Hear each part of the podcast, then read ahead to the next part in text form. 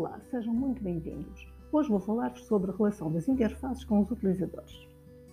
No universo digital, as tendências de design para a web evidenciam que a tecnologia disponível está aberta à criatividade e à inovação. Embora a interface tenha de ser simples, com uma estrutura minimalista que promova a usabilidade, em muitos casos torna-se difícil projetar, limitando as possibilidades de diferenciação dos utilizadores.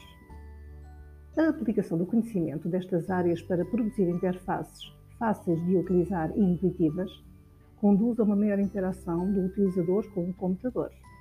Pelo que no desenvolvimento destas interfaces é preciso considerar o utilizador, a tarefa e o ambiente, a fim de adquirir uma maior qualidade de uso.